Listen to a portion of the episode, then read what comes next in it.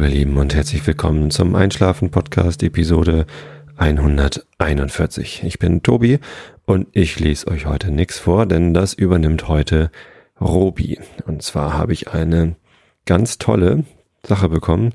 Ich hätte es eben beinahe Audiokommentar genannt, weil das ja so heißt, wenn man eine Sounddatei zugeschickt bekommt als Kommentar, aber eigentlich ist es vielmehr ein eigener Podcast äh, von einem Robi Meier. Haha, ein Schelm, wer Böses bei diesem Namen denkt. Man weiß es ja nicht, wie er wirklich heißt, aber äh, vielleicht heißt er wirklich Robi. Und zwar hat Robi einen Einschnarchen-Podcast aufgenommen und den spiele ich euch gleich hier rein. Ähm, da, mich, da ich damit dann diese Episode gleich unter den ähm, unter das Motto des Feedbacks stellen kann, will ich euch noch ein bisschen anderes Feedback vorlesen. Und zwar habe ich ähm, ganz tolle Kommentare wieder bekommen im iTunes Store von Mambu und Nivil, Nivil und ähm, von Zimmer mit Musik. Und Zimmer mit Musik äh, möchte gerne, dass ich von Musiker zu Musiker auch mal auf die Facebook-Seite von Zimmer mit Musik äh, vorbeihören kann. Ich habe eben gesucht auf Facebook nach Zimmer mit Musik und man findet nur ein äh, Ich im, in meinem Zimmer mit lauter Musik. Leider ist die Suche in Facebook ziemlich schlecht. Insofern Lieber Christoph aus Karlsruhe, wenn du ähm, Werbung machen möchtest für Zimmer und Musik, finde ich das vollkommen in Ordnung. Schreib doch einfach mal auf die Einschlafen-Podcast-Seite mit einem Link auf deine Facebook-Seite und dann gucken wir mal. Ne? Dann gibt's noch einen schönen Kommentar von Matthias LOC und von CMITA. Und alle finden den Podcast super. Lucky Star ist deprimiert, hat auch fünf Sterne gegeben. Hoffentlich nicht zu sehr äh, deprimiert. Und M. Sonner. Vielen, vielen Dank. Manfred heißt er. Genau. Und dann gibt's noch Nutzer 35895216885. Der hat mir nur einen Stern gegeben, weil ich immer M sage. M, M, M und so weiter und so weiter und so weiter. Grausig. Macht nix, lieber Nutzer 35895216885. Ähm, andere Leute finden es nicht so grausig. Ähm, und du musst jetzt damit leben. Tut mir leid. Ich hoffe, du findest was anderes zum Einschlafen. So, und dann gibt es noch Kommentare im Blog. Und einer von denen hat sich auch gewünscht, dass jemand gegrüßt wird. Und zwar der Patrick hat sich gewünscht, dass ich seine Freundin Elisa grüße. Und das tue ich hiermit sehr gern. Schöne Grüße an Elisa. Die ist nämlich im achten Monat schwanger. Und die beiden glauben, dass sie einen Sohn bekommen. Man weiß das ja nicht so genau, wobei heutzutage sind die, die äh, Geräte ja schon ziemlich genau. Aber ich weiß noch, dass irgendwie der, der Bruder meiner Freundin damals vor 20 Jahren oder so, der hat geglaubt, dass er ein Mädchen bekommt. Und dann kam ein Junge raus und den haben sie dann Till genannt, nach Till Eulenspiegel. Und auch der Arzt war sich auch total sicher. Und bei einer Freundin von uns hier in der Nähe, die ähm, hat gedacht, dass sie einen Sohn bekommt. Und dann kam ein Mädchen raus. Insofern, damals konnten sich die Ärzte noch in beide Richtungen ändern und so alt bin ich ja nur auch noch nicht. Aber die Technik ist doch schon ziemlich weit fortgeschritten. Mittlerweile kann man ziemlich genau sehen, was da für ein Baby im Bauch ist.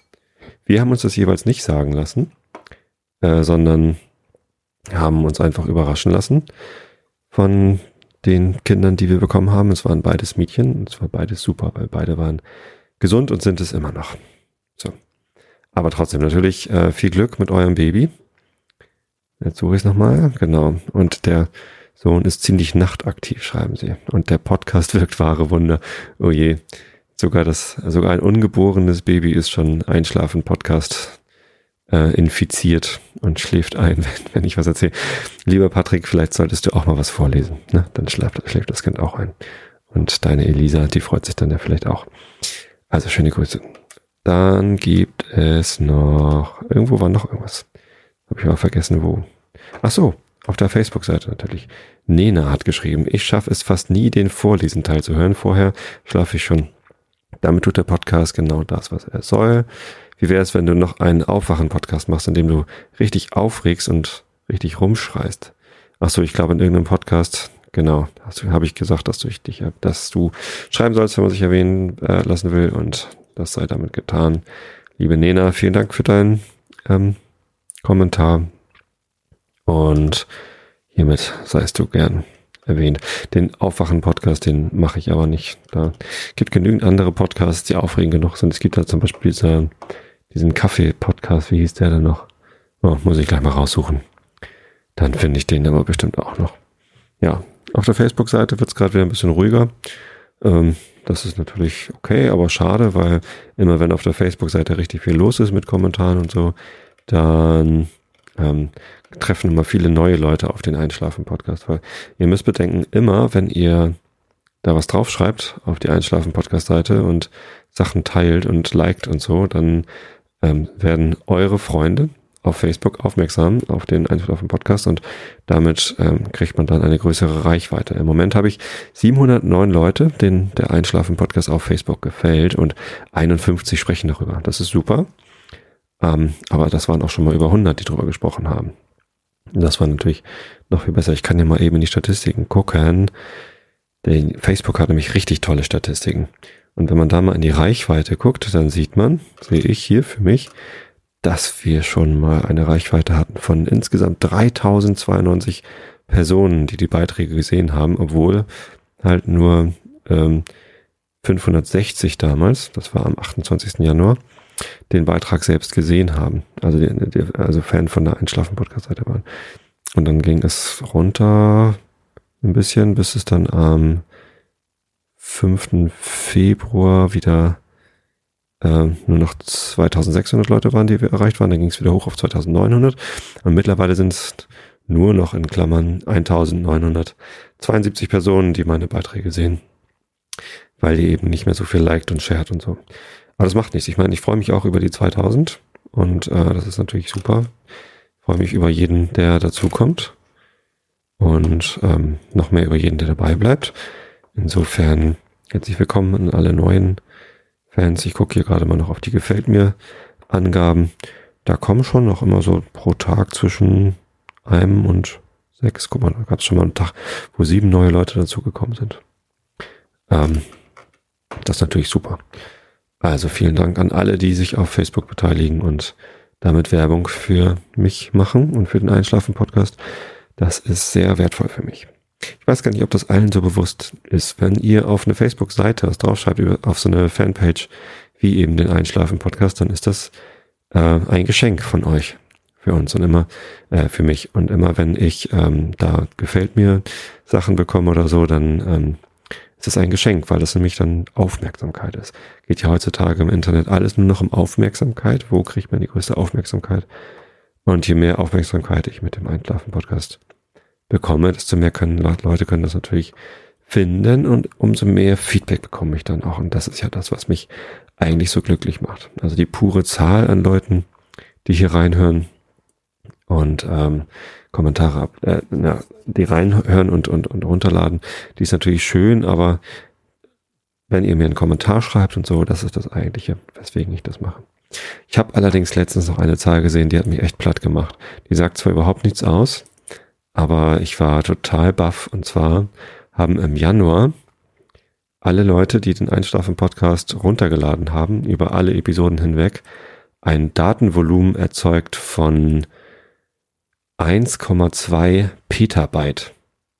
Das sind 1200 Terabyte. Oder, ja, also, nee, 12.000. Ich, ich kann ja die Zahl nochmal genauer nachgucken. Es ist einfach eine unglaublich große Zahl an Bytes, die ihr da runtergeladen habt. Ähm, wartet, ich schaue schnell nach, bevor ich jetzt hier Quatsch erzähle. Statistiken. Ich sitze hier schon am Rechner. Gleich nämlich ähm, wird noch eine Episode Einschlafen, äh, Einschenken Podcast produziert. Hier wartet schon, ja, und deswegen will ich jetzt heute ähm, auch, bin ich ganz froh, dass der Robi Meier mir da den einen Schnarchen Podcast geschickt hat und dass der euch heute was vorliest. Ähm, ich will gleich noch die, den Tobermory 15 Jahre alt probieren mit dem Christoph zusammen. Die hat er mir geschickt. Und den 10-Jährigen probieren wir bei der Gelegenheit auch gleich nochmal. Also, im Januar haben wir Total Kilobytes. Ähm, das sind 1000 Millionen. Was kommt nach Millionen Milliarden? 1,2 Milliarden Kilobytes. Das heißt, das hier sind dann, ähm, da sind Megabyte. Oh, ich habe mich doch völlig vertan. Das sind Megabyte, dann, warte mal. Dup, dup, dup. Ich kann nicht mehr zählen. Also es ist eine wahnsinnig große Zahl zumindest. Entschuldigung, jetzt habe ich eben laut gelacht, das muss ich rausschneiden nachher. Hm. Ähm, ich, das, ich, hallo, ich habe Informatik studiert, ich muss das doch irgendwie zusammenkriegen. Also ab da sind es Megabyte, dann sind es ab da Gigabyte. Ah, dann habe ich gelo gelogen. Es sind ähm, 1225 Gigabyte, die runtergeladen sind. Und das sind natürlich nicht Petabyte, sondern Terabyte, ne? Ein Terabyte. 1,2 Terabyte an Daten. Ja, da habe ich mich verrechnet. Etwas. Entschuldigung. Nichts mit Petabyte. Peter ist ja sowieso, aber eine, eine ganz gute Organisation, ne? diese Tierschützerorganisation. Aber immerhin ein Terabyte-Bereich. Und ich frage mich immer, wann Host Europe da auf mich zukommt und sagt, äh, junger Mann, Sie verursachen ein bisschen viel Datenverkehr und das mit der Flatrate, das streichen wir jetzt mal. das wäre natürlich ganz lustig. Ja, so mein letzter Dank in dieser Episode, äh, nein, sag ich mal, mein vorletzter Dank in dieser Episode gilt Gumabo, der hat mir nämlich ein Foto geschickt mit ihm und ähm, dem Einschlafen-Podcast-T-Shirt drauf. Das war das T-Shirt, was wir verlost haben seinerzeit, wo also auch eine Signatur von mir drauf ist. Und da hat er ein T-Shirt geschickt und er lächelt fröhlich, weil er es gewonnen hat. Und das kommt auch auf einschlafen-podcast.de. Und jetzt gilt mein allerletzter Dank für heute nochmal Robi Meier für den Einschnarchen-Podcast Episode Wurzel aus zwei und die spiele ich euch jetzt rein. Und dann lade ich das hoch und dann nehme ich die nächste Folge vom Pappkameraden-Podcast auf. Und wenn ihr mit dem Robi nicht einschlafen könnt, dann hört doch einfach den Pappkameraden-Podcast. Episode 5 kommt dann nachher. Und vielleicht könnt ihr dann einschlafen, wenn Christoph und ich uns einen Whisky gönnen. Also, ich wünsche euch an dieser Stelle gute Nacht und jetzt viel Spaß mit dem Einschnarchen-Podcast. Hallo ihr Lieben, herzlich willkommen zum Einschnarchen-Podcast. Folge Wurzel 2. Ich bin Gerubi Meier und lese euch nachher Effi Briest vor. Aber bevor ich euch etwas vorlese, werde ich euch, ähm, wie auch Tobi Bayer, etwas ähm, aus meinem Leben erzählen, damit ihr schon mal so ein bisschen schläfrig werdet. Ähm, ich werde versuchen, es so monoton wie möglich zu erzählen, damit ihr auch wirklich äh, nicht durch Spannung wach bleibt. Und womit fange ich an? Genau. Und zwar, ich war am letzten Freitag mal wieder auf der Alster. Ja, ihr hört richtig, auf der Alster. Ähm, wer nicht aus Hamburg kommen sollte, die Alster ist ein Fluss, sieht aus wie ein See. Die meisten Leute denken, es ist ein See. Und der gefriert ab und an im Winter, wenn es lange Zeit sehr kalt ist, auch mal zu. Das war 1997, dann war es äh, vor zwei Jahren und dieses Jahr war es auch. Und jedes Mal war ich auf der Alster und ich kann mich an jedes Mal noch relativ gut daran erinnern. Auch als ich noch als kleiner Junge damals noch auf Gleitschuhen, weil ich zu klein für Schlittschuhe war, stand und da waren damals auch noch die ganzen Stände auf der Alster. Das war nochmal was äh, Schöneres, finde ich. Dies Jahr waren ja die ganzen Stände nur am Rand von der Alster. Finde ich so ein bisschen schade. Aber das Ganze hat wohl versicherungstechnische Gründe. Ja, ja, die Stadt wird immer, immer vorsichtiger. Na gut, ich hätte selber auch nicht die Verantwortung dafür übernommen, dass da Glühweinstände auf der Alster stehen, wo auch noch Hitze erzeugt wird. Ja, also ich war am Freitag mit meiner Freundin auf der Alster. Ich habe mich davor richtig darauf gefreut, mal wieder da zu sein, auf der Alster zu stehen. Aber es war verdammt voll. Verdammt nochmal voll. Ähm, auf ungefähr 10 Quadratmeter war eine Person. Na gut, das ist jetzt wahrscheinlich gelogen, aber ähm, schon allein die ganzen Menschenmassen, die da hingegangen sind. Das war echt unglaublich. Man hatte das Gefühl, Leute aus ganz Norddeutschland fahren extra zu Alster hin, nur ähm, um ein bisschen auf dem Eis zu stehen, um das mal platt auszudrücken. Ähm, und die Leute haben Fotos gemacht ohne Ende. Also ich natürlich auch. Ähm, hab dann ein älteres Ehepaar gefragt, ob die von meiner Freundin und mir ein Foto machen können mit meinem Handy. Und das Ganze war wohl ein Fehler.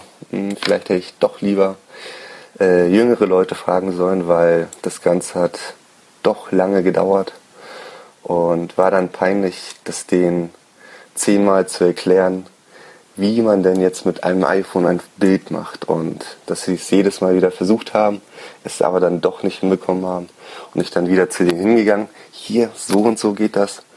Also man merkt doch schon äh, die Unterschiede, wie äh, die in den verschiedenen Generationen herrschen.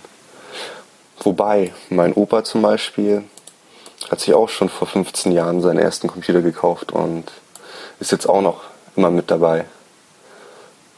Und macht ganz viel Fotobearbeitung und Videobearbeitung von den ganzen Reisen, die er macht mit meiner Oma zusammen.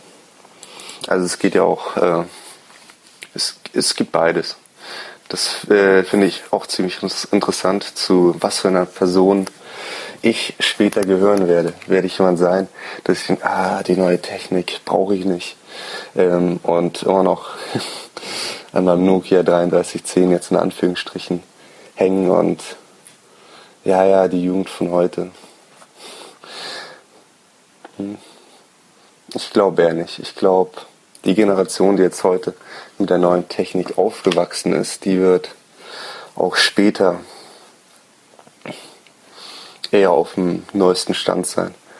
Wenn man sich mal so überlegt, früher, was kam da im 20. Jahrhundert alles Großes. Ähm, mit dem Fliegen fing es an. Mm, dann gab es noch Telefone, die, glaube ich, langsam aufkamen. Fernseher, Fotografie.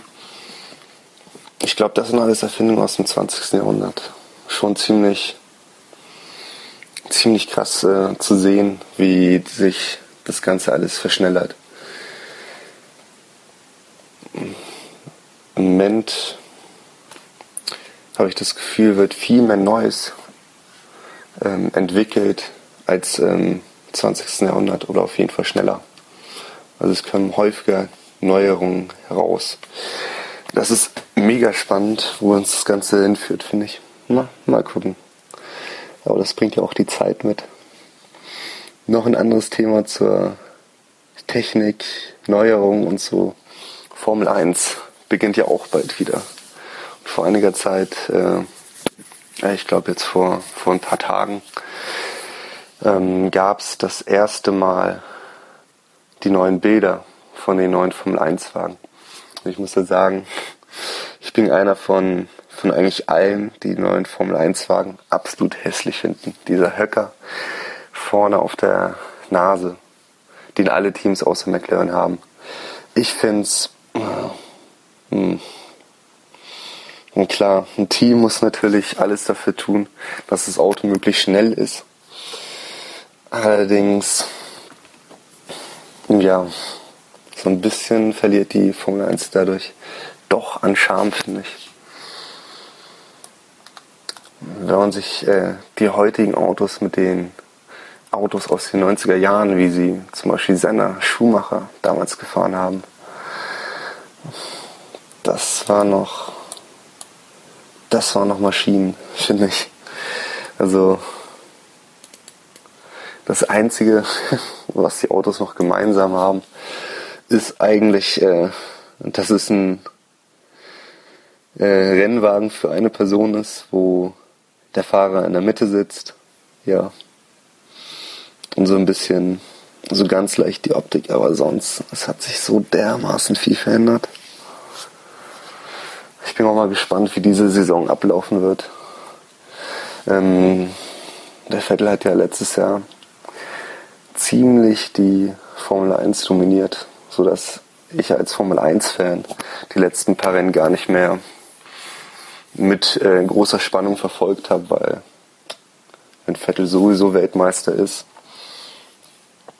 ja, dann kann ja auch nichts äh, groß Spannendes passieren.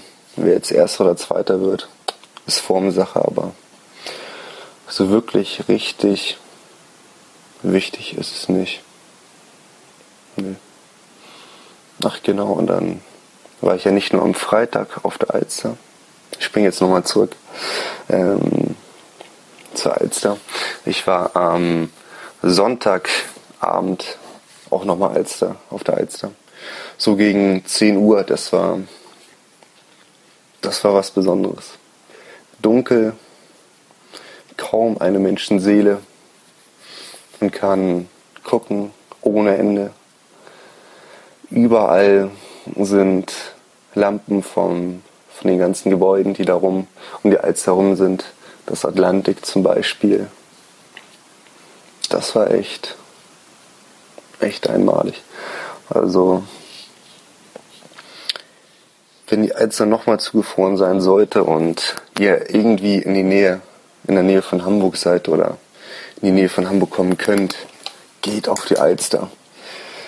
Ähm, und zwar nicht am Tag, wenn es extrem voll ist, sondern abends. Abends im Dunkeln. Ein kleiner Nachtspaziergang. Einmal nochmal Gedanken verarbeiten. Sich äh, Gedanken machen, wo das Leben hinführt, wie man das Leben leben will. Das mache ich auf jeden Fall relativ gerne. Weil heutzutage haben wir ja Medieneinfluss überall, wo wir sind. Hm, wir haben ständig oder ich habe ständig Kopfhörer drin oder mein E-Book wieder mit dabei oder irgendwelche Leute, die, die auf mich einreden. Fernseher, Computer, Handy. Also sprich, mein Gehirn bekommt immer Input, immer Input und hat eigentlich überhaupt keine Zeit mehr, das Ganze zu verarbeiten. Deswegen finde ich es doch immer ganz angenehm, wenn man mal rausgeht, sein Handy bewusst zu Hause liegen lässt und einfach mal eine Runde spazieren, spazieren geht und versucht das Ganze zu verarbeiten, was man so alles erlebt hat. Ja. Und jetzt äh, lese ich euch Effi Briest vor. Und zwar von meinem Kindle E-Book Reader.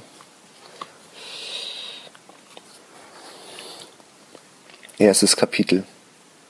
In Front des schon seit Kurfürst Georg Wilhelm von der Familie von Briest bewohnten Herrenhauses zu Hohen Cremmen fiel heller Sonnenschein auf die mittagsstille Dorfstraße, während nach der Park- und Gartenseite hin ein rechtwinklig angebauter Seitenflügel einen breiten Schatten erst auf einen weiß und grün quadrierten Fliesengang und dann über diesen hinaus auf ein großes, in seiner Mitte mit einer Sonnenuhr und an seinem Rande mit Canna Indica und Rhabarberstauden besetzten Rondell warf. Einige zwanzig Schritte weiter in Richtung und Lage genau dem Seitenflügel entsprechend lief eine ganz in äh, kleinblättrigem Efeu stehende, nur an einer Stelle von einer kleinen, weiß gestrichenen Eisentür unterbrochenen Kirchhofsmauer, hinter der der hohen Grimmer wie Kremmener Schindelturm mit seinem blitzenden, weil neuerdings erst wieder vergoldeten Wetterhahn aufragte.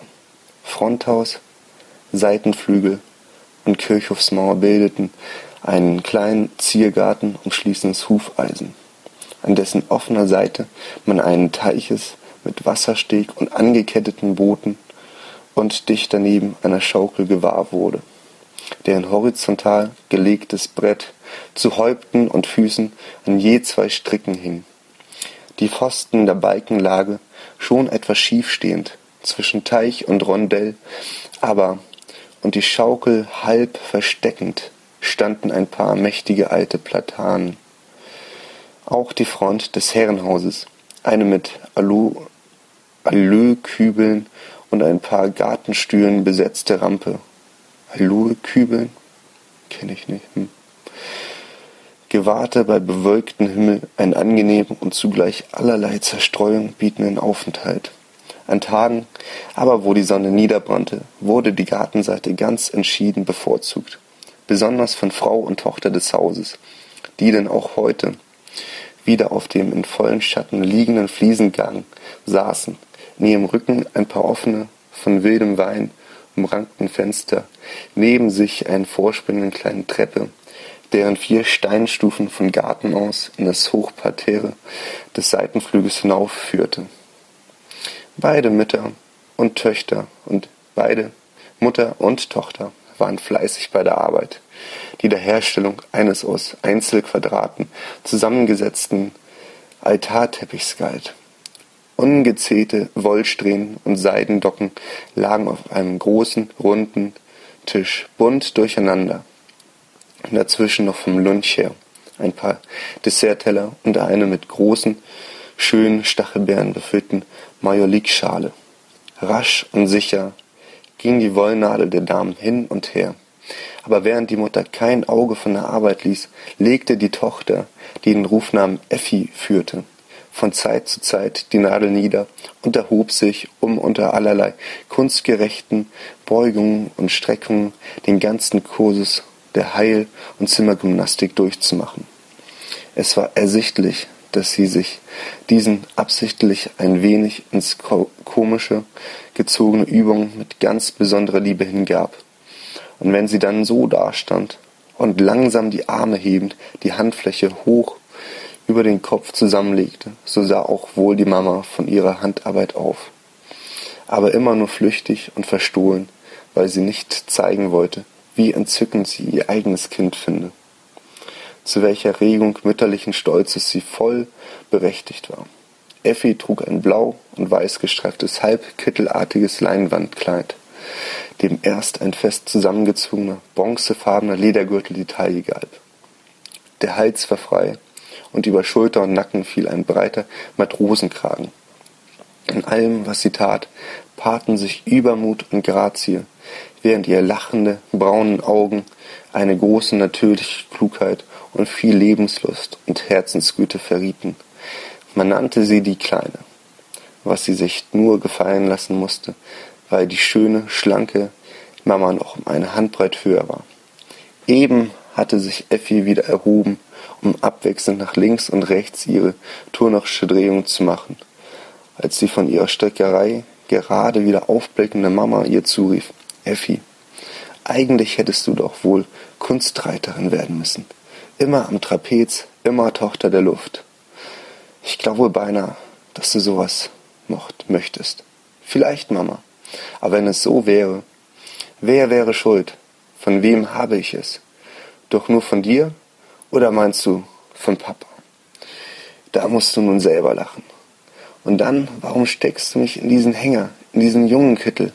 Mitunter denke ich, ich komme noch wieder in kurzer Kleider. Und wenn ich die erste wieder habe, dann knickst ich auch wieder wie ein Backfisch. Und wenn dann die Ratenober herüberkommen, setz ich mich auf Obers Götzes Schoß und reite hopp, hopp. Warum auch nicht?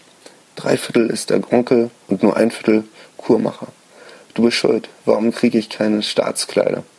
Warum machst du keine Dame aus mir? Möchtest du's? Nein. Und dabei lief sie auf die Mama zu und umarmte sie stürmisch und küsste sie. Nicht so wild, Effi, nicht so leidenschaftlich. Ich beunruhige mich immer, wenn ich dich so sehe und die Mama schien ernstlich willens in Äußerung ihrer Sorge und Ängste fortzufahren. Aber sie kam nicht weit damit, weil in eben diesem Augenblick drei junge Mädchen aus der kleinen, in dem Kirchhofsmauer angebrannten Eisentür in den Garten eintraten und einen Kiesweg entlang auf das Rondell und die Sonnenuhr zuschritten. Alle drei grüßten mit ihrem Sonnenschirm zu Effi herüber und eilten dann auf Frau von Briest zu, um dieser die Hand zu küssen. Diese tat rasch ein paar Fragen und lud dann die Mädchen ein, ihnen doch wenigstens Effi auf eine halbe Stunde Gesellschaft zu leisten. Ich habe ohnehin noch zu tun, und junges Volk ist am liebsten unter sich. Gehabt euch wohl. Und dabei stieg sie die vom Garten in die Seitenflügel führende Seitentreppe hinauf. So, ich hoffe, ihr seid jetzt alle eingeschlafen. Wenn nicht, dann wünsche ich euch jetzt noch viel Erfolg beim Einschlafen und eine gute Nacht. Schlaft gut.